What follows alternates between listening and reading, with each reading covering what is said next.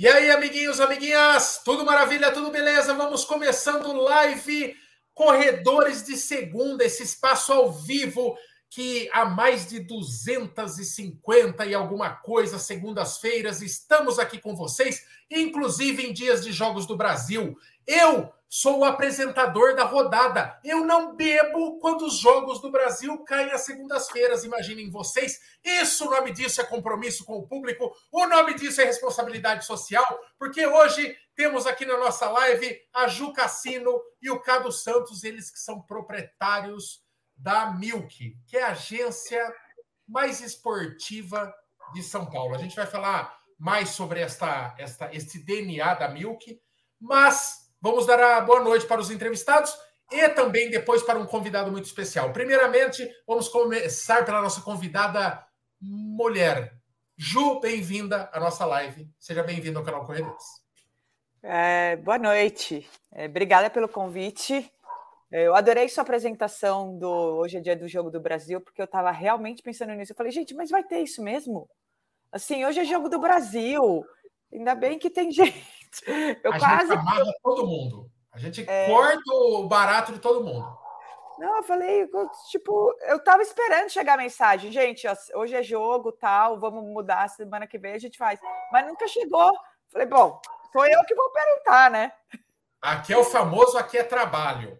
Vamos que é vamos. Isso aí. Bom, Caso minha joia. Deixa eu acabar de. Nem comecei a me apresentar. Eu sou então, Cassino. Eu atropelo mesmo. Se prepara. Você atropela, mas eu mudei de assunto também, fiz tudo errado. Eu sou Gil Cassino, eu sou diretora de operações lá na Milk, sou corredora, assim como acho que todo mundo aqui dessa, dessa live. É, apaixonada por esportes e é isso. Estamos aqui pós-jogo. Minha joia, você que é um corredor é, de fases, se apresente. Corredor de fases devia ser tipo, tipo música, né? É, do Raimundos, assim, tipo mulher de fases, né? Uma é, coisa é, assim. Corredor de fases. é, bom, eu sou o Cado, eu sou diretor executivo da Milk.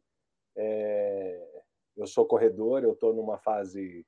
Cara, estou numa fase chata de corrida, porque eu fiz a maratona a, em a, a SP City, né, em dia 31 de julho, e é muito chato fazer a maratona, porque você vem no ciclo super legal, né? De, de é, poder comer bastante, porque você está fazendo os longões, você está queimando, e aí o negócio dá uma degringolada na semana pré-maratona, porque você dá uma diminuída no treino, você supostamente tem que segurar a comida, mas você não segura, porque e aí você faz a prova num peso acima do que você estava pensando, e você não volta ao peso que você estava uma semana antes da maratona. Eu ainda não consegui voltar. Então acho que é essa fase que eu tô agora.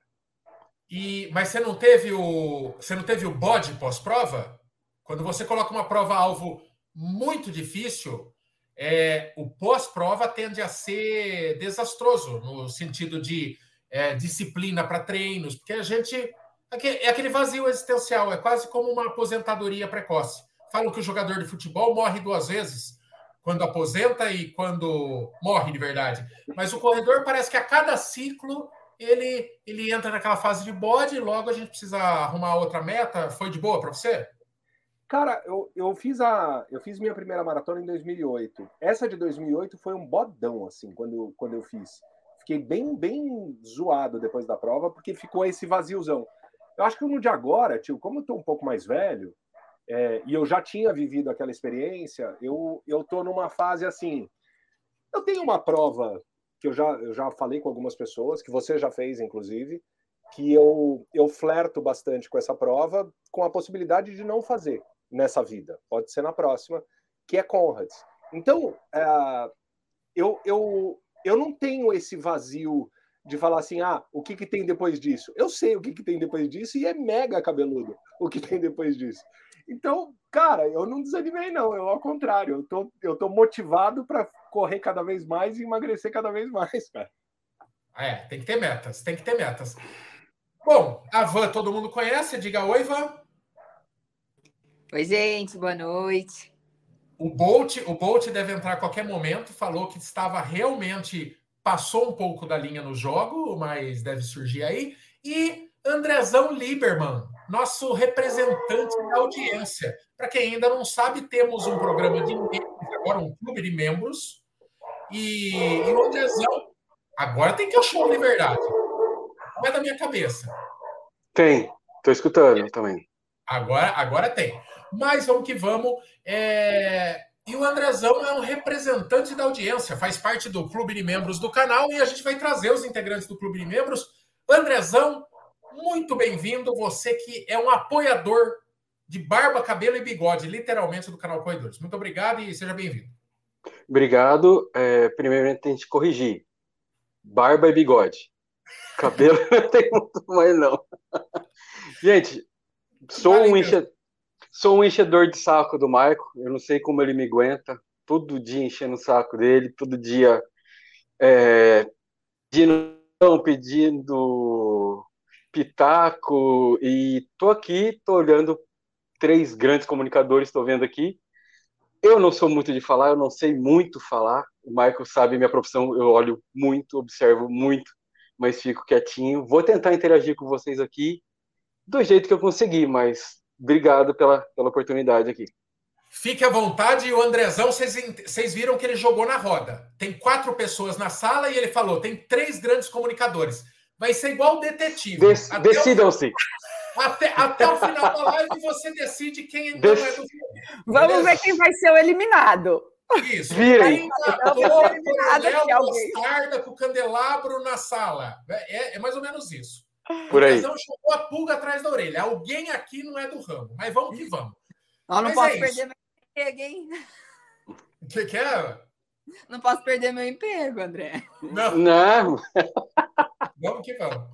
E o André começou falando que é discreto, mas que fala pouco, que se comunica mal, mas foi o que mais falou aqui, né? É... Tá vendo, ó? Vai, vai. Andrezão, fique à vontade para erguer o dedinho e fazer, dar os seus pitacos, tá? A ideia aqui é que realmente faça o papel de. É, é, você está no camarote, não precisa esperar a vez para perguntar aqui no chat. Ergue o dedo e vai embora. Fechado. Minhas amiguinhas, por que que eu. É, por que, que a gente decidiu fazer esse tema? Pelo seguinte: é incontável. A Van deve, deve receber muito direct também e tal. E eu queria bater um papo sobre isso, é, sobre supostas injustiças, porque tem gente que não admite alguns, alguns perfis receberem produtos da marcas e, das marcas, e por que não grandes atletas? Então vamos. É, a gente está com dois representantes aqui. A Milk é uma agência de comunicação que voltou todo o seu repertório para o esporte. Então, todas as grandes ações de marcas que vocês veem no Instagram e aquelas que vocês. Sabe aquele domingo que você abre o Instagram, parece que todo mundo foi para uma determinada prova, menos você? A culpa é desses dois. Sabe aquele tênis que foi lançado, que todo mundo está no pé e você tá com o cartão de crédito na mão pensando se se compra e pensando por que, que Jesus é, é tão injusto e você não recebeu o tênis em casa, é culpa desses dois também. Então, a meta da live hoje é muito óbvia: é transformar a vida desses dois num inferno depois no direct. Mas tudo bem, vamos que vamos, eles que lidem. Mas vamos começar. Tem um monte de pergunta, um monte de pergunta já do Instagram. Pode fazer a pergunta também no chat, mas eu vou perguntar direto e reto. Ju e Cado, vocês decidem a ordem de quem responde. Tem aquela música do Zeca Pagodinho, é Deus quem escolhe a estrela que tem que brilhar. Vocês fazem este papel no mundo da comunicação. Como são escolhidas as estrelas que têm que brilhar? Quem são os eleitos? Vai. Cara, eu não acho que a gente escolhe a estrela que tem que brilhar. Eu acho que a gente procura as estrelas que brilham, né? É um pouco diferente. É, e, e, e, eu acho que. É, tem, acho que tem um ponto importante aqui, né? Que muita gente fala assim: ah, a gente precisa de. As marcas querem só pessoas que têm grande audiência ou grande alcance. Uh, e não é verdade, porque as pessoas que têm grande audiência e grande alcance elas, é, elas são meio fáceis de achar. Uh, e eu acho que o grande desafio que a gente tem é achar as pessoas uh, que a gente entende que tem, um, que tem uma história bacana, que tem histórias legais e que tem potencial uh, de crescimento. Porque, uh, que eu vou fazer um, um paralelo rápido aqui, né? É, quando a gente fala, por exemplo, uh, ah, eu preciso falar com os canais de YouTube conectados com corrida. Cara, você escreve no Google canal de corrida no YouTube, vai aparecer quem precisa aparecer. Ninguém precisa da Milk para isso. Né? Não, não, faria muito sentido as pessoas contratarem a Milk para acharem quem são os grandes influenciadores de corrida, quem são uh, os grandes canais de corrida. É, então, o que eu acho que, que é o ponto principal aqui é a gente encontrar. Cara, tem uma coisa meio chovendo molhado aqui, mas é, é encontrar a quem. Desculpa o termo, porque ele às vezes ele é, ele é chatinho, né? Mas assim, é encontrar quem é de verdade. Uh, quando a gente encontra pessoas de verdade, com histórias de verdade, cara, isso é o ouro. É, a gente poder encontrar essas pessoas e a gente trazer para perto essas pessoas para ouvir as suas histórias. É, e aí, qual que é o, o, grande barato da Milk? Né? Como a gente tem conexão com as marcas, uh, a gente sabe quais são os caminhos que a marca tem traçado para os próximos meses, talvez anos. Né? A gente sabe mais ou menos qual é o lado que a marca vai. Então, quando você uh, começa a encontrar essas pessoas nas redes sociais, nos próprios eventos físicos, apresentados por outras pessoas, e a gente tem uma, uma, uma área no nosso site chamada Banco de Talentos, que quando você clica lá, você clica em Creators e você preenche um questionário. Cara, isso é, é, é muito valioso para gente, porque todo mundo pode preencher esse questionário. Seja de você qual pode, Você pode ser descoberto, por exemplo, você, você pode, pode acabar numa ação da Milk por, como se fosse um quase um trabalho conosco, sem vínculos empregatícios, é claro, mas você põe ali um pouquinho da sua história, do seu perfil e pode atrair os olhos, por exemplo, de uma agência. Perfeito. E sabe o que é o mais legal dessa história? É que esse banco de dados ninguém tem. Então, a gente passa a prestar atenção nesse banco de dados com muito mais carinho. E aí, até te explico qual que é o, o roteiro da, dessa história desse banco de dados, assim, contando um pouco da cozinha. Uh, quando a pessoa preenche esse banco de dados, ele entra de fato no banco de dados, né, que é transformado em planilha, né, aquela coisa bem característica de banco de dados, mas todos os preenchimentos uh, do banco de dados caem no e-mail, no meu e-mail. Então, por acaso, e, e, na realidade a gente construiu dessa forma, porque essa forma é uma forma interessante. Eu recebo esses, uh, esses preenchimentos em primeira mão no meu e-mail. Uh, cara, invariavelmente eu olho quais são os comentários das pessoas, eu dou uma olhada no perfil. Às vezes eu consigo olhar o perfil, às vezes não. Como isso é uma quantidade meio grande, o que, que a gente faz? Todo mês a gente faz um download desse arquivo CSV, uh, ah, transforma isso em Excel e a gente coloca no Excel, e aí isso entra no banco de dados em que todos os gestores da Milk, gestores para explicar, são as pessoas de atendimento da Milk, que são os responsáveis pelas marcas. Então, hoje a Mizuno tem dois gestores, a Olímpicos tem um, e contratando mais um em breve. A Oakley tem dois, a Columbia tem um, a Movement tem dois, a, e o Vitality tem um.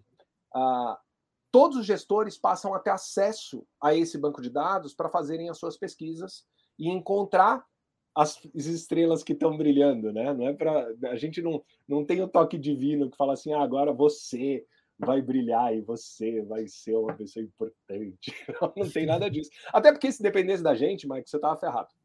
A gente é ia te chamar. Né? É, é, é, que eu acho que a gente, em algumas situações, é, a gente ajuda a estrelinha a brilhar. Então, a, a, eles estão ali, é um trabalho constante de pesquisa, como o Cado falou, a gente tem esse banco de dados, mas ele, as pessoas não vêm só daí.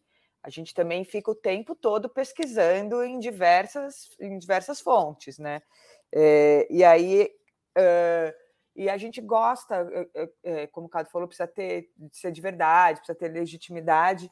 E aí, quando essas pessoas é, realmente se mostram uh, pessoas que fazem sentido com o que a gente está buscando, elas acabam ganhando um brilho extra, né? Porque é como você falou, aí você, elas começam a aparecer, elas começam a aparecer de diversas formas, elas começam a aparecer é, através de, da, das nossas redes, através das redes das marcas, é, através de histórias legais para serem contadas, é, e daí o brilho, o brilho começa a ficar mais forte. É, o que eu falo às vezes é é você dar oportunidade para a pessoa mostrar que ela tem uma história legal, né? E aí é, eu acho que vocês têm a varinha de condão, sim. Vamos, manda uma aí. É, bom, para mim é um prazer estar falando com os dois. Assim, eu sou super fã da agência de vocês.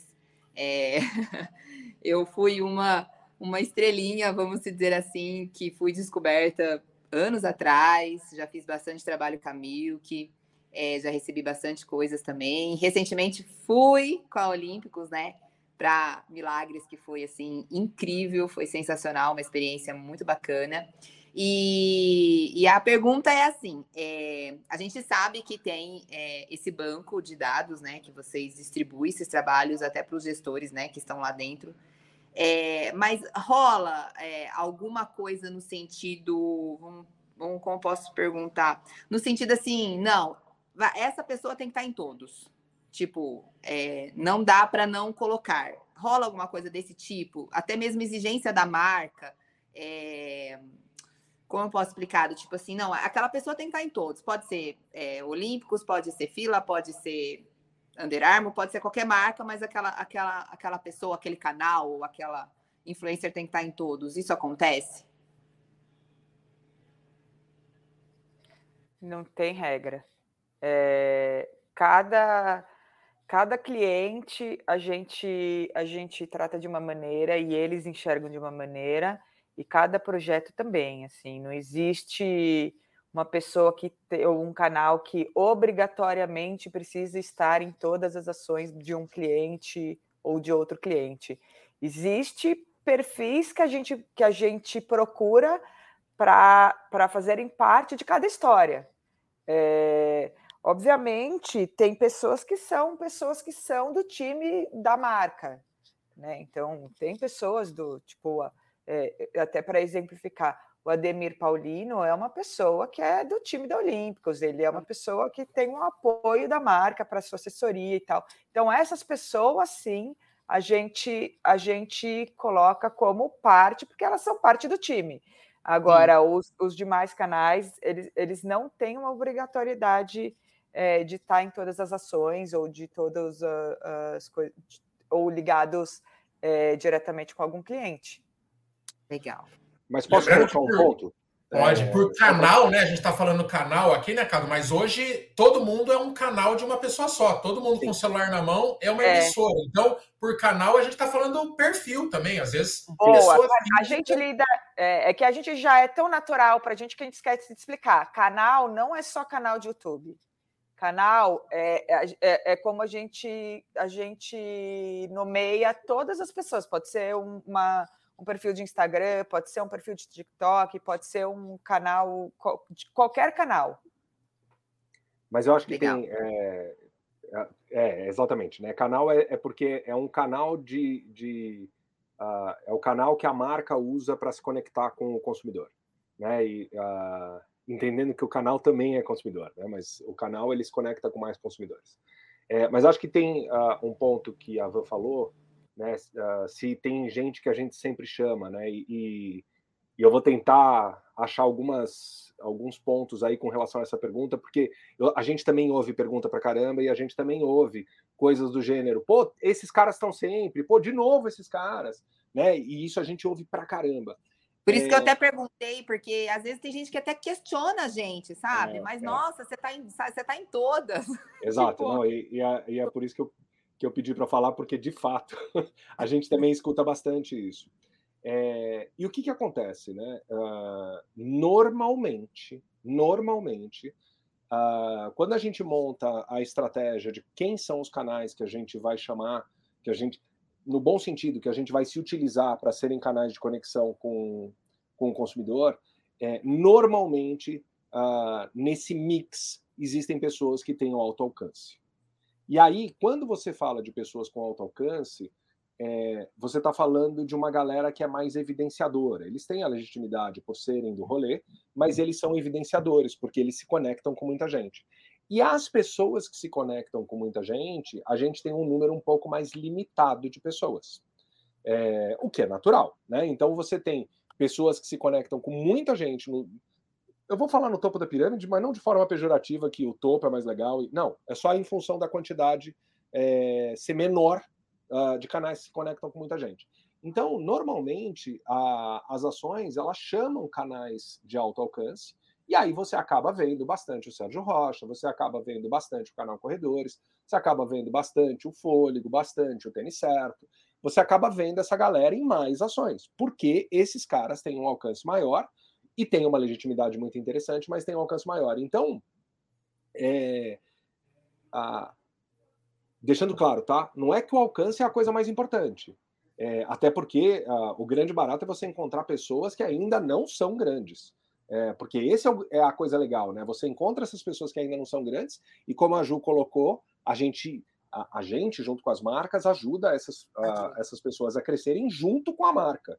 O que, que tem exemplos super divertidos sobre isso né? Mas enfim, uh, é meio normal. É mais ou menos, e eu só encerro, contar isso aí rapidinho e eu encerro. É mais ou menos há anos atrás, quando a gente tinha só TV aberta, e as pessoas falam assim, pô, mas só tem anúncio na Globo, no SBT e na, e na Bandeirantes. Aí você fala, é, tem na Gazeta também, mas é um pouco menos, né? Mas. Pô, só tem anúncio na Veja no Estadão? É porque são o lugar onde tem maior audiência, onde eu vou falar com mais gente. Então, isso faz parte da estratégia. Então, Van, às vezes acontece sim desses canais aparecerem uma porrada de coisa, né? Vocês sabem isso melhor do que a gente. Mas não é uma obrigatoriedade, que foi a pergunta dela. Sim, não é uma obrigatoriedade. Não é. Audi audiência conta, claro, não é entra numa conta ali, mas, mas não é determinante. Você pode não. ser um pequenino relevante, um pequeno brilhante. Ô, ô, Andrezão, eu queria que você falasse, enquanto público, e no final também sou, sou público de um monte de outras coisas, né? Eu, eu tenho o meu, mas assisto um monte de coisa e tal. Mas eu queria de verdade o que, que você acha que é o chamado influencer? E se você se sente uma vítima dos influencers, no bom sentido. Você se sente em algum momento, Andrezão, influenciado realmente por alguém nesse universo, você, seja para pôr a mão na, no bolso, seja para ver um destino, uma prova lá, ver a prova da Olímpicos lá nos lugares mais lindo e fala, puta, eu vou me endividar no ano que vem e vou, vou nesse negócio. Como que funciona a sua relação, por exemplo, como consumidor de um monte de coisa de corrida, de conteúdo a tênis, é, na mira desse monte de povo querendo te atingir? Assim? Como é que funciona, mano? Tá, vamos lá. Uh, influ... Fui muito influenciado para o bem. Por exemplo, às vezes vocês estavam conversando no começo da live sobre o bode, né? Aquele bode de pós-prova. Pô, eu quando fiz a São Silvestre ano passado, quando fiz a ano passado e quando a gente fez Porto Alegre esse ano, eu não queria sair da cama, eu não queria treinar nunca mais. Eu falei, pra que que eu vou fazer isso de novo? Pra que? Aí, cara, eu achei, eu te falei isso, eu fuçando, fuçando, fuçando na televisão, no YouTube, achei aqueles vídeos que você coloca, uns vídeos antigos, acho até, de superação, de gente cruzando a maratona e chorando com a, com a, com a família, o filho. Pô, aquilo é muito da hora, cara. Eu me sinto influenciado pro bem.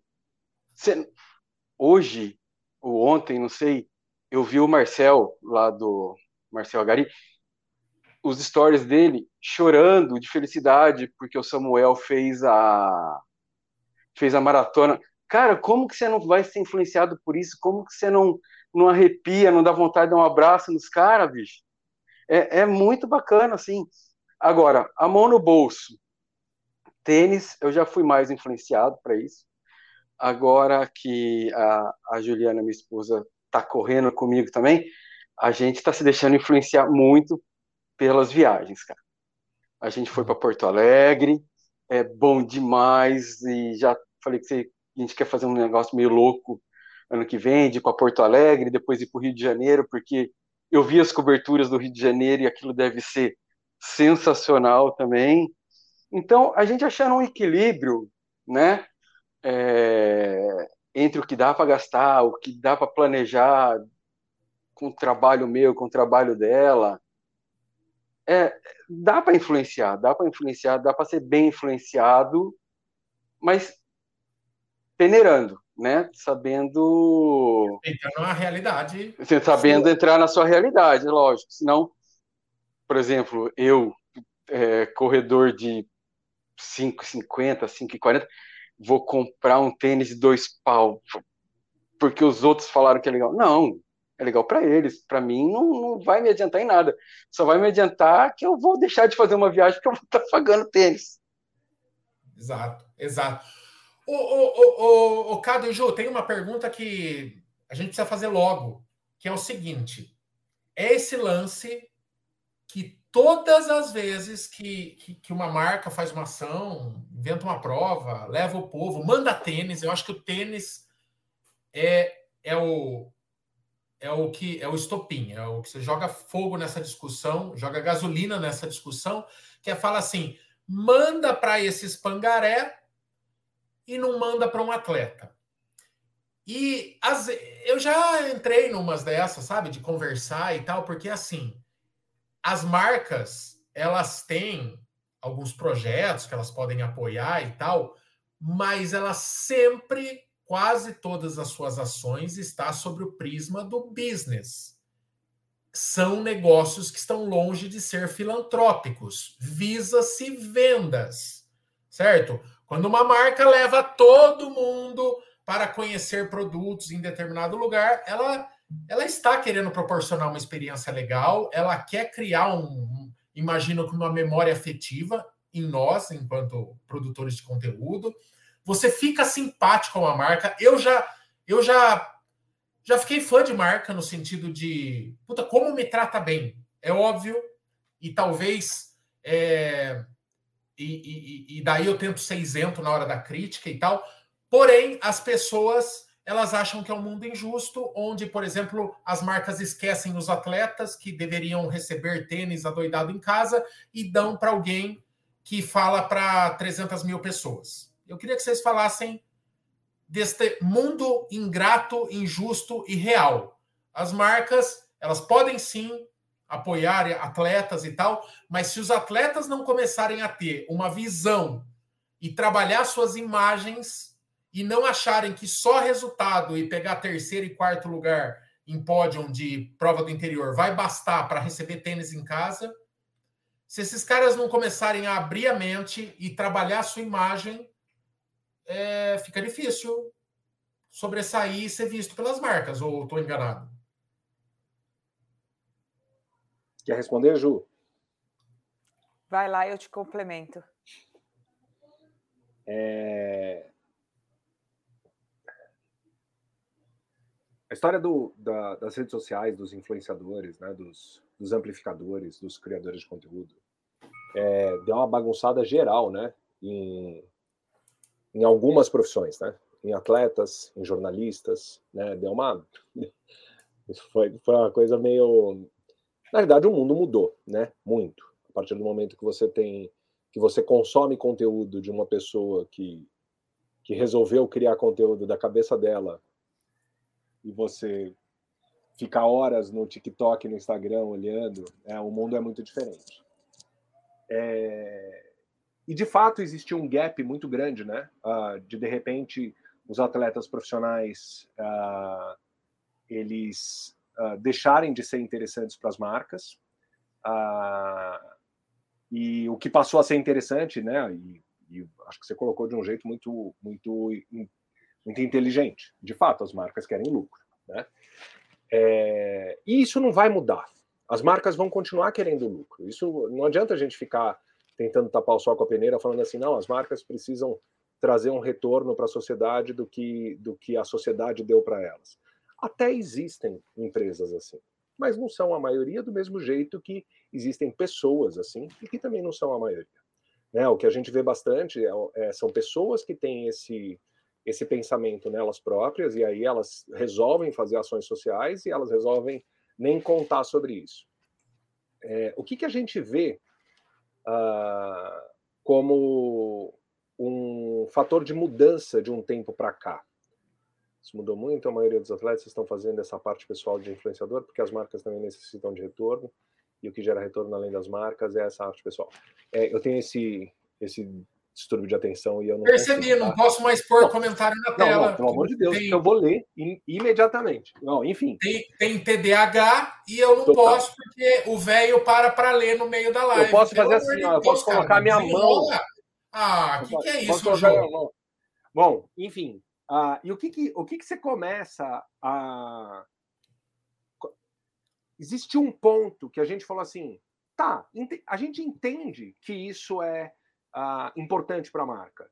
É, que a gente entende que a marca precisa vender, só que a gente entende também que atletas precisam sobreviver e que seria muito interessante se as marcas apoiassem atletas. Como é que você faz para o fato de apoiar um atleta que não tem alcance, é, porque o fato de você apoiar um atleta, pouca gente vai saber, porque esse atleta não vai contar para muita gente. Como é que você transforma isso numa coisa que de fato traga reconhecimento uh, da marca, reconhecimento do público pela marca estar tá fazendo isso? E o que começou a mudar de um tempo para cá foi um pensamento de algumas marcas, e graças a Deus a gente tem clientes que têm esse pensamento, é, de pensar o seguinte: se eu apoio. o cara é a cara do Boninho da Globo. Tô falando você escolhe a estrela que tem que brilhar. Bom, é, eu vou parar de ler os comentários. oh, então é o seguinte: uh, a partir do momento que a marca apoia um time de atletas, ela de fato está fazendo uma coisa legal.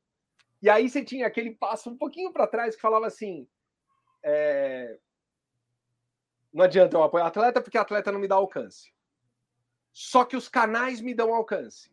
E os canais estão putos porque eu não apoio atleta. Então, se eu apoiar atleta, eu ganho a simpatia dos canais. E aí começa a se existir uma lógica e que aí, Michael, é é meio ovo a galinha, né? O que chegou primeiro. Fala assim: não, a marca está apoiando o atleta porque de fato ela gosta de apoiar o atleta. Sim, mas como é que você consegue colocar isso dentro da estratégia da marca para isso passar a ser relevante do ponto de vista comercial? É, então, você fala assim, pô, eu vou passar a apoiar atletas, só que eu preciso contar para a comunidade que eu estou apoiando atletas, porque a partir do momento que eu conto isso para a comunidade, a comunidade passa a entender exatamente o oposto do que você falou no começo do, da tua pergunta. Porra, as marcas não apoiam atletas. Daí você fala, não, as marcas apoiam atleta. Puta, apoiam? Ah, que legal. Qual marca apoia atleta? Pô, você tem a Olímpicos com um puta time de atleta, com o objetivo de crescimento desse time de atleta, fazendo uma coisa com atletas que não tem nenhum alcance, nenhum não, mas que tem pouco alcance comparado a um influenciador grande. É, e aí você fala assim: eu vou fazer com que isso vire um negócio. E aí o grande barato na Olímpicos está fazendo isso é que, de fato, ela está fazendo escola. E aí você vê algumas outras marcas entendendo essa lógica, o que é maravilhoso, para você conseguir ter essa, essa coisa um pouquinho mais equalizada, que é o apoio de atletas. Sim. E, de novo, se a gente dá a luz, a estrelinha brilha. Esses atletas, é, ele, ele, a hora que a gente começa a. que eles entram no time eles começam a aparecer mais, eles começam, eles começam a aparecer mais, as redes sociais deles crescem também. E através das redes sociais maiores, outra, outros apoiadores também enxergam eles. E eles ganham outros apoiadores também, o que é muito legal. É, e eu acho que é um, é um papel importante nosso, nosso, da Milk, que é uma coisa que a gente faz bastante assim nos bastidores, e das marcas também, a gente ajudar os atletas também é, a se tornarem melhores comunicadores, porque é, eles não têm na, na, essência, alguns têm, obviamente, mas nem todos eles têm na essência é, essa vibe de ser criador de conteúdo, de se comunicar, é de dar cara. É difícil. Então a gente faz isso bastante, a gente ajuda, eles conversam com a gente sobre isso, a gente dá umas dicas, mas eu acho que, que a gente coloca ali uma, uma luzinha neles também para ajudar a fazer eles aparecerem mais e outras marcas também é, a, é, começarem a olhar para eles. Você sabe, eu tenho dois pais de na, na casa dos 80 anos e o meu pai, toda vez que eu vou na casa dele, ele me pergunta como que manda e-mail. Não importa quantas vezes eu, eu ensine, ele vai desaprender sempre. E daí eu fico pensando que esse homem deve ter vivido 70 anos sem e-mail. E é um negócio que surgiu na vida dele. Então, como você falar para um atleta que treina duas vezes por dia, tem que se alimentar oito, tem que dormir 10 horas. Se aí, agora você ainda vai ter que fazer stories, campeão, porque senão as marcas não te enxergam e ganhar vida ganhando prova tá difícil. Então, putz, é, é duro também para os caras. Porém, é um novo mundo que as pessoas têm que sobressair. A gente tem o Paulo Paula, que foi excelentemente bem agora em Valência e que trabalha lindamente as redes sociais. É um cara que nunca teve rede social, um cara que criou uma identidade dele, super espontâneo, já teve aqui com a gente na live, criou um jeito dele, super desenvolto. Nem todos vão ser assim. Mas, né? A gente tem o Ronaldo da Costa, um cara que foi um dos maiores nomes do, da corrida do Brasil, que depois de aposentado está se virando nas redes sociais e criando conteúdo dele. Então, é, se você ficar naquela de Gabriela, assim, eu nasci assim, eu vou morrer assim, você está fadado a um ostracismo digital que pode te colocar na geladeira. Porque assim, uma postura e um erro, já, e eu queria que vocês falassem, um erro que eu percebo é aquela postura de mendicância. Manda um tênis aí, manda tênis, entra nas marcas, lá nos comentários da marca, manda para mim. Puta, isso nunca vai dar certo. Nunca você vai chamar atenção assim, né? Mas criando uma, um cotidiano lá de, de, de mostrar o seu dia a dia no esporte, mostrar que você tem um projeto social, mostrar que você é alguém que impacta ali na, no, no, seu ecossistema ali com o esporte, aí é o caminho. Né? Aí pode ser. E não importa o tamanho. Pode ser pequeno hoje, mas você vai crescendo, vai ganhando uma galera. Eu sigo perfis muito pequenos de gente que eu não faço ideia onde mora, mas que eu acho legal. E é do esporte. Eu acho legal ver aquele cotidiano lá. E eu nunca passei a seguir alguém porque ele já era grande. Isso não muda nada para mim, né? Então... Laurindo Nunes, citaram o exemplo aqui, Laurindo Nunes. O Laurindo, meu, ele se transformou num influencer diante dos olhos de todo mundo. E é um cara que tá.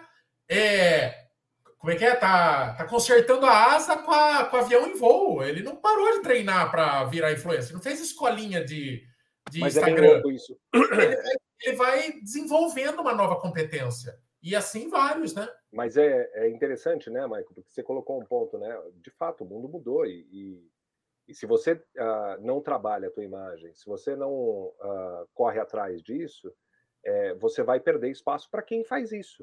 Uh, na verdade, é quase é a fase 2 do jogo, né? Antes, antes você só precisava acordar, treinar, comer e dormir. Agora você precisa acordar, treinar, comer, postar Postar é um exagero, né? Mas você precisa ter um, é, a, uma cabeça para isso. Uh, e aí você tem pessoas que conseguem fazer isso muito bem. Você pega o Danielzinho, o Danielzinho é um cara super simpático, o Danielzinho consegue fazer um trabalho super legal nas suas redes. Daniel Chaves também tem os seus altos e baixos, tal, mas consegue fazer um trabalho super legal nas redes também. É... Cara, você tem pessoas que conseguem fazer esse trabalho de forma é, natural, né? Uh, mas é isso. Uh, teve uma pergunta aqui no, nos comentários falou assim: ah, só, é só se tem pódio. Depende. Uh, tem hora que o pódio vai ser importante, tem hora que não é importante. Uh, as histórias são legais. Sim. Sim. E, e bom, e, e você, diz, e você cria um canal com o seu público, porque assim, eu é, é, eu acho um ultraje, por exemplo, eu, eu receber um tênis de dois pau e 500 feito com placa para alta performance. Performance essa que eu nunca vou atingir. Porém, aquele te, eu, te, eu consigo apresentar aquele modelo para um monte de gente que me segue. E eu nunca vou extrair o que esse tênis tem a oferecer. Já o mesmo tênis no pé do Kipchoge faz milagres. E ele não precisa fazer muita força. Ele, ele praticamente só pelo lado atlético dele move milhões. Então, é, cada um vai com as armas que tem, né? Eu não vou vender performance que eu não tenho. Mas as pessoas, se elas acreditarem em mim e, e aquilo de alguma forma reverberar para a marca, valeu, né? Cada um tem um papel. É, o, o, o seu papel para esse tênis em específico, ele pode ser justamente esse: contar para muita gente que esse tênis existe é o que ele se propõe. O papel do, do atleta é usar esse tênis e mostrar realmente a, a, a tecnologia que ele tem e o efeito que ele causa. Então, eu acho que tem que olhar o todo, né? Cada um tem um papel. And, Andrezão, lhe, lhe revolta a postura das marcas, de repente direcionando é, para, para instagramáveis e virando as costas para o atletismo? Ou você entende que o mundo é assim? Capitalismo puro, Mike. É, eles têm que vender. É, eu lembro que vocês foram em, no Rio Grande do Sul para mostrar a Olímpicos, né? Os tênis novos. Você vê o tanto que esse povo investe, a tecnologia, o maquinário. Tem que vender, eles têm que achar os, os como é que eu vou falar? Os, cam os, os, caminhos certos para poder para poder achar, para poder ter o retorno deles. Agora, eu, eu queria fazer uma pergunta para eles. Na hora de vocês escolherem os atletas que vocês vão fazer fazer a estrela brilhar, vocês fazem algum tipo de pesquisa de, de histórico? Eu digo a substância ilícita, escândalo, esse tipo de coisa, porque para poder colocar um produto numa mão errada, é 10 passos para trás que vocês dão, né? Ah, você tem um exemplo, né? A gente, a gente montou, e dá para falar isso abertamente, né? A gente montou o time, uh, o time da Olímpicos, a gente chamou o Andrezinho para o time da Olímpicos, e o Andrezinho foi pegando dop. Uh, que é um cara super bacana, super legal tal, mas errou, né? E isso uhum. acontece. Mas, uh, respondendo a tua pergunta de forma bem precisa, cara, é uma stalkeada, uma vasculhada no que é possível da vida inteira da pessoa. E uhum. aí você vai uhum. falar assim, pô, você a gente faz essa pesquisa num nível não só de atleta, tá, André? É, de qualquer um. Uh, porque uh, tem muita gente que a gente deixa de, de chamar para determinados lugares porque tem uma postura específica. Vou dar, eu vou, agora eu vou dar exemplos aleatórios, tá? Mas de repente uma postura racista, ou de de repente uma postura é, homofóbica ou qualquer coisa parecida com isso. Não tem espaço para isso. Não cabe mais, né? Não, não dá nem para começar a conversa. O cabe, Jô, agora a gente viveu um período efervescente, ainda está vivendo, na verdade, do lance da política. E foi assombroso como as pessoas da corrida se deixaram levar pelo clima da política e levaram aquilo para os seus conteúdos. As pessoas me cobravam uma postura política que eu nunca demonstrei publicamente, e isso revoltava algumas pessoas. Você é um isentão. Falei, campeão, você sabe o trabalho que dá conquistar esse negócio aqui, construir um negócio de corrida para eu desmoronar, me queimar com metade se eu escolher um lado? Você acha mesmo que é esperto da minha parte eu levantar a bandeira de um cara? Você acha? Então, nunca, nunca. É, eu achava um. E eu, só que eu vi muitos perfis radicalizando na política e tal. Isso, é, essa postura, porque ainda não caiu a ficha de que a vida virtual nada mais é do que uma extensão da vida. Não é uma coisa alheia, não é uma coisa à parte. As pessoas deixam de ser contratadas para emprego por uma frase colocada há cinco anos esse algumas pessoas entraram para uma listinha maldita nesse período, por exemplo. As, a conduta das pessoas por exemplo, no período eleitoral, coloca elas na geladeira? Lista negra, é isso? Tem lista negra? É, não pode falar eu acho isso que... aí é politicamente incorreto hoje também. É. A lista maldita. Lista a lista maldita, maldita, eu acho que a lista Geladeira. maldita, ó, do, do ponto de vista político, no momento que o país é, está da maneira que ele está, esteve, está e ainda estará por um período que é completamente dividido, não tem como colocar uma pessoa que tomou parti um partido político numa lista maldita porque metade vai para uma lista maldita se você tomar partido de um lado e se você é, tomar é, do outro, outra coisa. Mas eu acho que. Mas eu acho que a pergunta, Ju, de agressividade, não é... né, nas redes. É, a pergunta tem a ver com a agressividade. É a postura, né? É, a postura, é. tanto faz o não, lado. Mesmo porque você tem uma. Você tem é. uma Giovanna Eubank, você tem um monte de gente erguendo bandeira descarada. Mas eu tô falando assim, a forma raivosa. O radicalismo, né, Marco? É, a postura, eu acho que nem é o radicalismo, Briga, é a postura. Né? É, é, é briguenta, que é muito polêmica. Isso acontece? Vocês dão uma separada no joio e no trigo aí? É, é dá, né? Não existe, não, ó, assim, de verdade, não existe uma lista. Não existe essa coisa de você falar assim, não, esse não dá nunca mais, essa não dá nunca mais. Não. Mas assim, é, toda vez que a gente vai fazer essa, essa curadoria é, você tem que prestar atenção nos últimos acontecimentos e no que aconteceu. E aí, é, é, essa, esse é um lado até difícil, né? Porque às vezes você fala assim, pô, essa pessoa é legal, mas essa pessoa é polêmica demais, é encrenqueira demais. Aí você fala assim, não faz muito sentido é, você, você correr esse risco. E, e, de fato é correr risco mesmo, porque você fala assim, pô, é, eu não tenho só essa opção. Se você tivesse só uma opção, e você fala, ou você tem três opções e duas são zoadas, e você tem que convidar duas, você fala, mas não é o caso, né, gente? A gente tem bastante opção. Sim.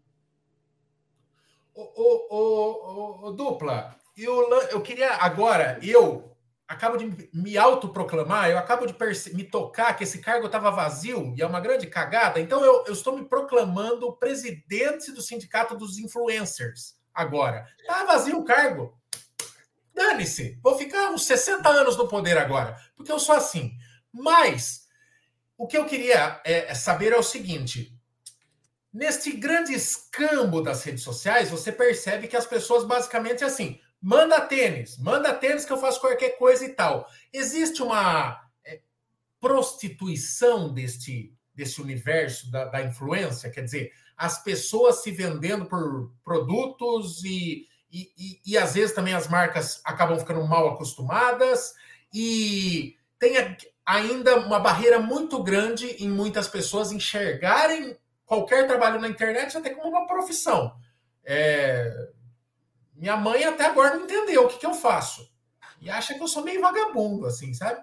Mas como que vocês veem essa relação da, da de se dar o valor num, num, num, que é uma relação complicada. Tem muita gente que é altamente influenciada por essas pessoas e tem gente que acha que é um bando de vagabundo que não quer trabalhar. Quer falar, Ju? É que eu acho que eu não sei se eu entendi bem a pergunta do Michael, mas essa história das, das pessoas, porque eu, ele, ele juntou duas coisas, mas as pessoas, pelo menos foi isso. eu, eu faço muito isso, Ju, mas basicamente ah, é. assim, tem duas, tem duas coisas. Uma é, é como essa, como é a imagem dessas pessoas, como, é, embora elas influenciem, é, essa questão de se firmar como uma, uma, profissão mesmo. Essa é uma, uma das coisas. E a outra é na relação com as marcas, essas pessoas também se postarem como profissionais que cobram, que dão o seu valor e que não trabalham por espelhinho que não trabalham em troca de mimos, que não trabalham, ó, eu aceito qualquer coisa para te dar qualquer visibilidade. Então, assim, qualquer pessoa que quer tornar isso uma profissão tem que moralizar o negócio e se dar o valor. Já é um bom começo. Nossa, esse é um papo para uma conversa bem longa, para um outro episódio, viu? Porque assim, é... tem, tem, a, gente, a gente pensa em diversos formatos aí. É, nem todo mundo é, tem as redes sociais como profissão. Vamos começar por aí, né? As pessoas elas têm, elas têm as suas profissões e as redes sociais às vezes vão acontecendo e vai postando e vai fazendo conteúdo. E muitas vezes, quando a gente fala, eh, será que essa pessoa está fazendo conteúdo se vendendo em troca de produto ou de uma experiência? Às vezes a moeda de troca é sim a experiência que tudo aquilo está envolvendo. É, às vezes a moeda de troca é sim para essa pessoa uma viagem, uma experiência muito legal e que envolve também produto. É, porque ali no final das contas, essa pessoa, aqui, aquela lá nem é a profissão dela, ela ainda, em troca dessa experiência, ela, ela faz conteúdo, sim, e, troca, e com, construindo esses conteúdos, a estrelinha dela vai brilhando. Até que um dia, se ela entender que isso pode ser uma profissão, ela vai tornar isso é, vai se profissionalizar nisso. E aí ela vai ser remunerada de outras formas. É, mas eu acho que não existe não existe uma tabelinha de remuneração. Às vezes é sim uma moeda, a, a experiência uma moeda de troca. É, e às vezes também é, eu acho que, é, que a gente, quando a gente fala, ah, será que as marcas enxergam a pessoa ganhou um tênis ali, está fazendo conteúdo, ganhou um tênis do outro lado, está fazendo conteúdo para outra marca, ganhou do outro, está fazendo para outro assim, é, se for legítimo, faz sentido. Porque assim, você mesmo, você usa tênis só de uma marca? Não. A Van, você usa tênis só de uma marca na sua vida? Não. Então, o André usa tênis só de uma marca? O Cado usa só de uma marca? Não. Então, assim, é natural a pessoa fazer conteúdo de marcas diferentes. Eu não acho que esse é um problema. É, enfim, eu, não sei se eu respondi bem a sua pergunta. Mas acho que tem um ponto, tem um ponto legal de pensar que é que é o é, Michael, é você pensar na tua própria história. É, quando você começou a criar conteúdo, quando você criou o canal Corredores, ou, ou antes disso, quando você teve a ideia, é, você criou isso porque você curtia. E aí chegou uma hora que, quando você ganhava um tênis, isso era um puta negócio legal. É, você ganhar claro. um tênis de uma marca e você criar um conteúdo para isso. E aí, num determinado momento, você se olhou, né? As pessoas falam assim: ah, que hora que a marca vai me dar valor? A marca vai te dar valor a hora que você se der valor. Então é assim: se você chegar para a marca e você falar assim, ah, você está me convidando para participar desse evento, beleza, eu vou te cobrar X. E aí você fala assim: não, mas eu não tenho X para te cobrar. Aí você fala: tá bom, então não vou. Ou, tá bom, então eu vou. E aí você começa a criar a tua. A gente, cara, a gente acompanhou uma porrada de histórias, mas assim, não dá para contar a quantidade de pessoas que começou recebendo um convite para uma experiência ou recebendo um produto e que de repente chegou, virou a chave e falou assim: não, agora eu só vou cobrando. E tem horas que a gente fala assim: de fato faz sentido. Mas é muito maluco, porque muita gente joga essa responsabilidade para cima da Milk, falando assim: Pô, você está me convidando e você não vai pagar. Eu falo assim, mas não existe uma tabela de preço para isso, cara. Às vezes, às vezes, você fala assim, pô, eu vou ter um projeto que vai ser. Uh... Você quer ver um projeto muito louco que a Van participou e que a gente não pagou nada, porque a experiência era animal de divertida? Foi o lançamento do Endorphin Pro e do Endorphin uh, da, do Speed no Sambódromo. Eu fui Cara, também. Então, ah, é verdade, vocês dois. Ah, é. é que eu lembro mais da Van porque a Van é mais simpática. o... Ninguém recebeu para estar tá lá naquele evento. Ninguém recebeu. E as pessoas que estavam lá eram pessoas de alcance alto, de tudo, e não receberam porque a marca definiu que ela não ia pagar, porque não existia dinheiro para isso. A estratégia foi construída daquele jeito. E aí você fala assim, pô, as pessoas toparam é, as pessoas que toparam já cobravam para participar de eventos, para receber produtos, para fazer reviews e para tudo mais. Mas todo mundo topou porque a experiência era incrível. Sem, sem modéstia, a experiência ah. era muito legal mesmo. Mas, mas, mas, vamos falar a verdade, aí é covardia, né? No meio da pandemia, ninguém corria há um ano. Fala, quer correr com puta tênis no sambódromo? Pô, aí é covardia, né? Aí... É, isso, isso, é isso é o que a Milk é suposta de inventar, né, cara? É por isso que as marcas contratam a gente. Não, foi ótimo. Foi o tênis da minha maratona de Boston, o Endorphin, entendeu? Então foi, foi top. Treinei muito com ele e deu muito bom. E engraçado que no vídeo, o Marco ainda filmou, eu falei que, que eu tinha amado o tênis e que ele seria o tênis da minha próxima maratona. E realmente foi. E ó, foi uma experiência super bacana, eu não esqueço. Ai, cada. O, o, o Boninho aí da, do, da Deep Web tá bombando aí nos comentários. viu? O, viu? Uma, uma situação que eu quero que vocês falem. Como que é, é, primeiro, se as marcas, e se vocês sabem qual é cada uma, se existem marcas que realmente estão preparadas para levar pau, certo? De coração aberto mesmo, ou se é um grande teatro, certo? É, e como que é a dificuldade de virar uma reputação que pode estar queimada? Acho que o maior case da atualidade dos últimos tempos é Olímpicos, que quis mudar de prateleira. É, e vinha com estigma, carregando o estigma de produtos que às vezes pecavam na qualidade. E de repente eles falaram: Ó, oh, a gente tem três novos produtos, chamaram um monte de gente. Aonde você abria Instagram de corrida, você via o bendito do grafeno, do vento e do Corre 2, e assim ainda tá. Isso já faz mais de ano. Só que o bagulho, quem começou a usar, começou a ver que era bom mesmo. Mas, num começo, todo mundo foi taxado de vendido. Tipo, tá ganhando para falar bem. E era meio desesperador você falar que você se fazer acreditar que não, cara, é realmente o bagulho é bom e tal. É, então, essas duas perguntas embutidas. Qual marca realmente está preparada para levar pau nas redes sociais e não te colocar numa lista maldita? Porque eu já fiquei com marca de bico comigo e ainda tem marca de bico comigo por uma opinião sincera. E, e, e, e se tem marcas que realmente estão abertas a levar porrada e levar aquilo como uma crítica construtiva. E a segunda pergunta, eu também tenho TDAH, eu meio que me esqueci. É, que era qual? Quem tá ligado? Você, Ju, a moça de óculos no fundo da sala, não lembra. Eu vou lembrar. Primeira pergunta.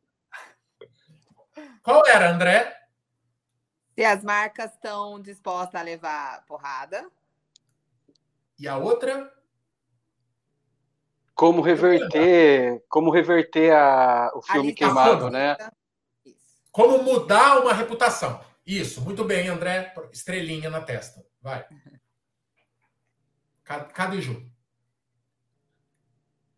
Tá. Ninguém gosta de tomar porrada, né? É, vamos começar por aí. Ninguém, go... Ninguém fica feliz. É, mas eu acho que tem muitas marcas, sim, que querem escutar a real, porque as, as críticas, quando elas são construtivas, elas fazem as marcas, elas, as marcas escutam e evoluem com isso. É, feliz ninguém fica, mas eu acho que elas estão abertas, sim, mas pode ser feito com jeitinho, né? Assim, eu acho que tudo é o jeitinho de Tem como a, a, história é, é contada. Você não é obrigado a gostar de tudo, mas também você não precisa sair dando porrada, fala com jeitinho. E aí eu acho que, que, que vai bem. É, você ia falar alguma coisa, Cado? Não, só para completar, é, as marcas que estão com a gente hoje, é, o, o fato delas convidarem a gente para trabalhar com elas, para trabalhar para elas, é, demonstra que eles estão afim de ouvir. Porque senão, na hora que você contrata uma agência especializada como a Milk, muito especializada, em que todo mundo na Milk corre, todo mundo pratica esporte, todo mundo testa produto o tempo todo, você tem que estar tá afim de ouvir se o teu produto funciona ou não funciona. É, porque, assim, é o que a gente faz. A gente não vai passar a mão na cabeça do cliente falando assim, ah, teu produto é legal e o produto não é legal. A gente vai falar se o produto não é legal. Ah, se você precisar de alguém que te passe a mão na cabeça, da boa não é a gente. E outra, as marcas querem que a gente traga o comentário, uh, a crítica. E como a gente tem esse canal com a comunidade, a comunidade passa isso para a gente e a gente cria relatórios contando toda a verdade para eles. Eles precisam saber. E eu acho que hoje, só uh, finalizando, eu acho que hoje a Olímpicos é uma marca que escuta muito. O próprio desenvolvimento do Corre 1 e do Corre 2 é escutando, do Corre 3 também é escutando.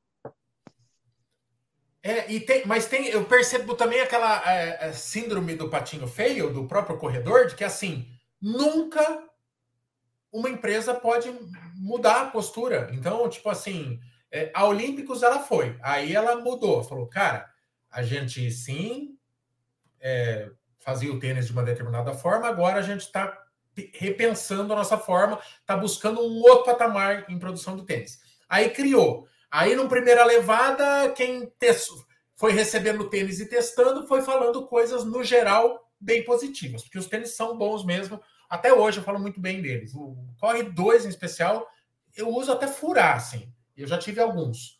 É, e, e, e, daí, no segundo momento, você ela botou toda a elite, é, os africanos, lá correndo de corre 2. E os caras ganharam provas grafeno, com grafeno.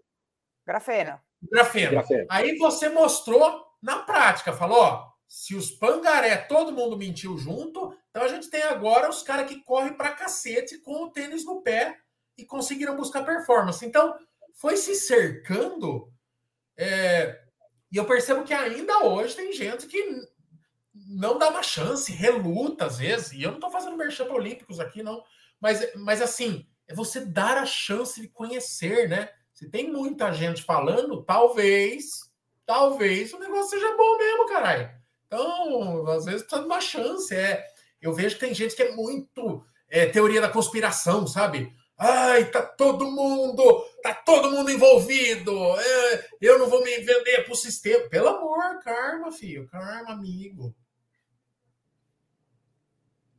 Ah, eu acho que a Olímpicos conseguiu fazer um. É, tem feito um trabalho muito, muito interessante, né? Muito bacana de ouvir as pessoas, de.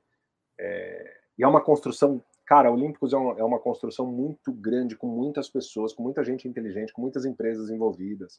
Acho que uh, dá para afirmar aí, se a gente pegar o case como um todo, a Olímpicos é o, a, a gente começou a atendê-los em 2018, né? É, acho que é o case mais interessante que a gente já teve na vida. E a Milk tem 19 anos já, né? É, é, é tranquilamente a, a coisa mais maluca que aconteceu de conversão que a gente já teve.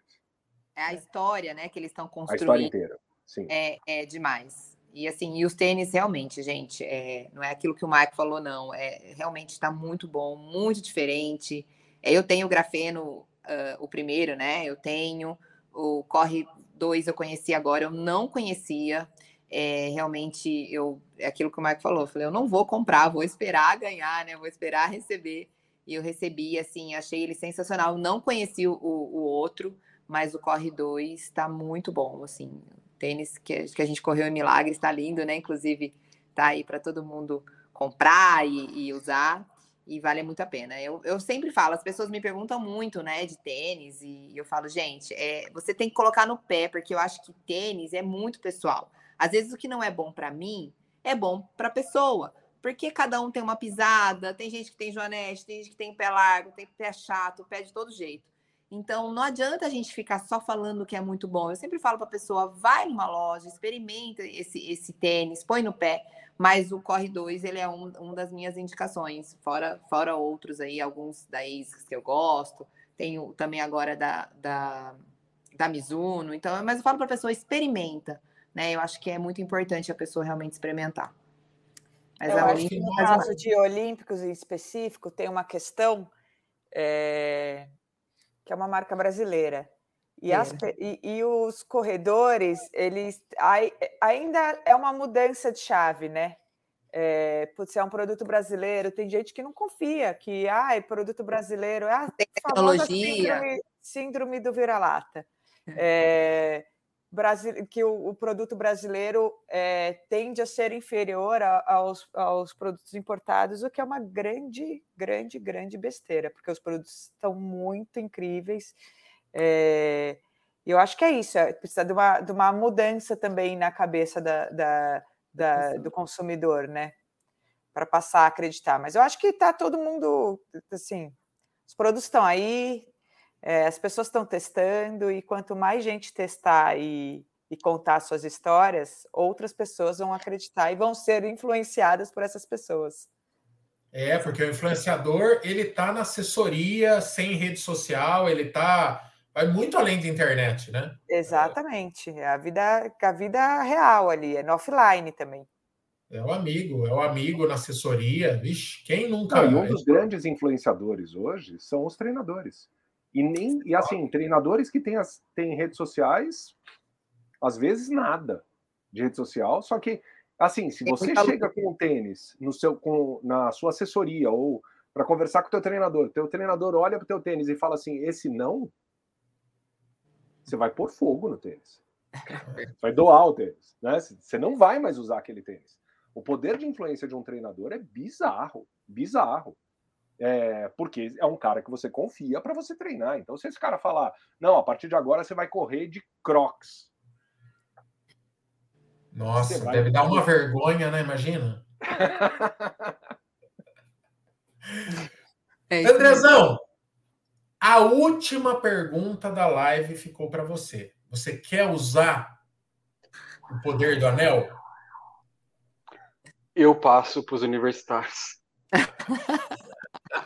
É verdade. Usar o anel nesse, nesse, nessa, nesse horário agora já, já além, a, apesar, além do que a gente passou do horário, né?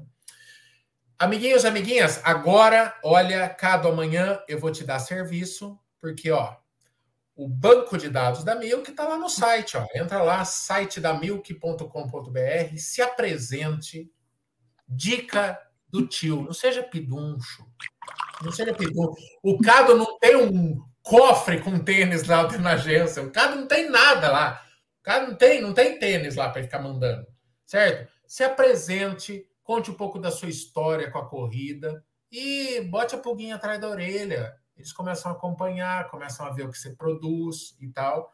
E é, pode ser legal, certo? Mas faça tudo de um jeito legal. Eu acho que muitas pessoas estão errando no cerne da questão.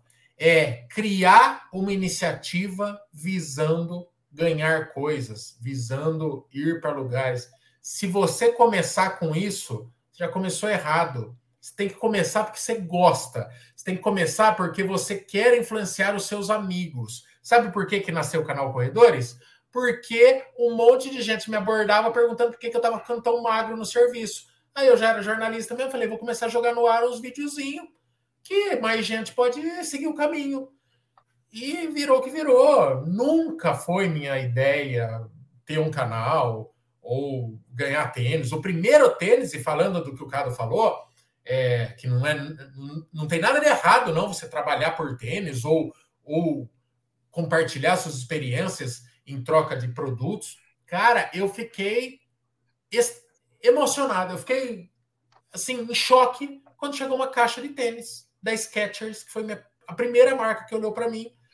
Falei, cara, eles me mandaram um tênis, assim, eu não, eu não acreditava. Eu falei, esse tênis custa 500 reais, eu ganhei o tênis. Então aquilo para mim era insano, assim, né? E... Posso contar uma coisa engraçada, Michael, rapidinho? Sim. Deixa eu contar uma coisa engraçada. Há, há um tempo atrás, é, o meu perfil no Instagram uh, era wannabe influencer. É, para quem para quem não sabe, eu, eu, nas minhas redes sociais eu não falo nada sério. Eu só tiro sarro, só brinco. É, até porque eu, eu, trabalho muito sério no meu trabalho, então nas minhas redes sociais é só bobagem. E aí o meu perfil era wannabe influencer e eu ficava brincando que eu queria ser influenciador, que eu queria que a Mercedes me patrocinasse, a Gafisa me patrocinasse, me desse um apartamento, uma coisa assim. E eu ficava surtando com isso e brincando pra caramba com isso. E era, obviamente, brincadeira e era fácil de ver que era brincadeira. Cara, a Live Up me mandou um kit de produto. Uh, e, um, e um hotel de LS Vilas, Águas de São Lourenço, eu acho. Uh, me convidou para passar um fim de semana no hotel. E assim, era brincadeira. Aí você fala assim: não, mas eu influenciei alguém com isso? Com certeza eu influenciei um monte de gente com isso. Porque eu fui pro hotel, fiz vídeo tirando sarro, brincando tal, e um monte de gente viu.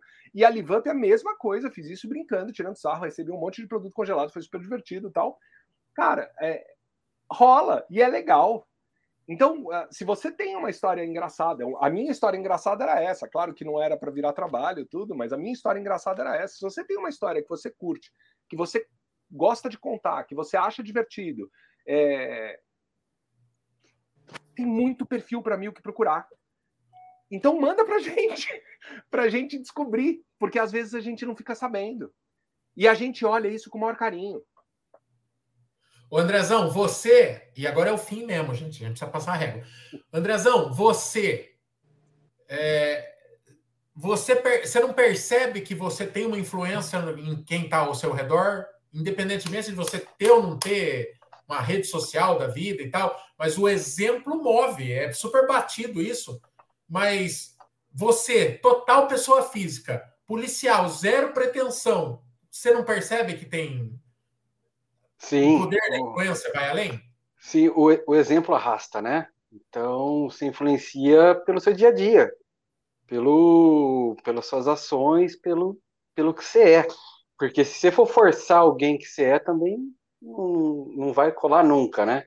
Então, chega cedo, por exemplo, no meu trabalho, chega cedo, tenha postura, atenda bem quem precisa, faz o seu. Porque se você fizer o seu, o cara que é mole do lado vai ficar, putz, melhor não fazer, o cara tá trabalhando certinho. E isso vira um efeito manada. Já, eu já fiz isso, já vi acontecer no, no meu trabalho. E é uma influência do bem, vai embora. E como você pode influenciar do mal também. Chega, senta, vai tomar café a cada cinco minutos, deixa o povo esperando. E, é. e assim vai. Mas dá para influenciar, sim. O exemplo. Manda. Não, é isso. O, o exemplo arrasta, o exemplo influencia. É por isso que eu falo poste treino mesmo. Deixe que falem mal, poste treino, poste treino, porque olha, você arrasta vizinho, você arrasta aquele primo, você arrasta companheiro de trabalho e, e é muito legal, muito legal. Hoje, hoje, hoje eu tenho uma galera que segue o canal que são meu, meus ex-companheiros de trabalho de redação. E, e, é uma relação que a gente eu nunca pensei que eu ia ter, né? Hoje eles são fazem parte da audiência, assim, e eram meus colegas que faziam exatamente o meu trabalho, mas de alguma forma hoje é, provocou. Aliás, teve alguns colegas de trabalho que foram para a corrida por conta é, dessa, dessas, desse cotidiano. Uhum. É, então é legal, é legal. Coisa Ô, positiva. Marco que é o melhor exemplo de influência, cara, o que eu fico mais feliz. Cara, hoje a minha esposa corre comigo, a gente viaja para correr. Ela fala: "Não, não quero, não gosto". Eu levava ela nas corridinhas em Sorocaba e colocava ela na caminhada. Aí eu voltava para casa com medalha e ela: "Por que você tem medalha eu não tenho?" Você só caminhou. Ela falou: "Quer saber? Eu vou fazer". E começou a fazer corridinha de 5, corridinha de 10 hoje a nossa vida é a parceria aumenta muito. É. Acho que foi a melhor influência que eu já fiz na minha vida foi trazer ela para correr comigo. A gente a vida melhora em todos os sentidos, cara. Justo. André Lieberman barra influencer. Pronto. Amiguinhos, amiguinhas, vamos ficando por aqui. Lembrando que este papo vira é, daqui uma hora mais ou menos, já está no, no Spotify, todos os agregadores aí, de, de, de. Como é que chama, caramba? Áudio. Podcasts, podcasts. Certo? Queria ter estreado o meu big microfone hoje, mas não foi possível, a tecnologia não deixou. Então vamos com esse áudio enlatado mesmo, que é o que tem para hoje, certo? Cabe Ju, considerações finais, papum, e vai na tela aqui de novo para receber bastante, para dar bastante serviço para cada manhã. Eu quero encher a caixa dele. Considerações finais para os dois. Ah, eu acho que considerações finais para a galera, né? Gente, acredita, entra aí no site da Milk, manda seus, faz seu cadastro, é, conta suas histórias e mete a cara aí. É isso. É, cara, eu queria agradecer, porque eu sempre quis participar disso aqui. E a gente já foi um monte de live e tal, mas eu queria vir aqui, cara. Eu tô felizão. Eu achei mó legal. Então, obrigado. Obrigado a todos vocês. Van, também sou teu fã. Ah, Do Michael, não. Seu sou. Vocês perceberam, né? Vocês perceberam. E eu, eu, sou fã do trabalho de vocês. Podem, podem acreditar nisso. E André, um prazer te conhecer. Tio Michael, obrigado. Obrigado mesmo. Obrigada, gente. Ficamos assim. Beijo nas crianças Jesus no coração. Tchau. Beijo, Influenciem tchau. as pessoas ao seu redor. Tendo ou não tendo rede social, influenciem positivamente. Esta é a missão. Valeu, beijo. Tchau.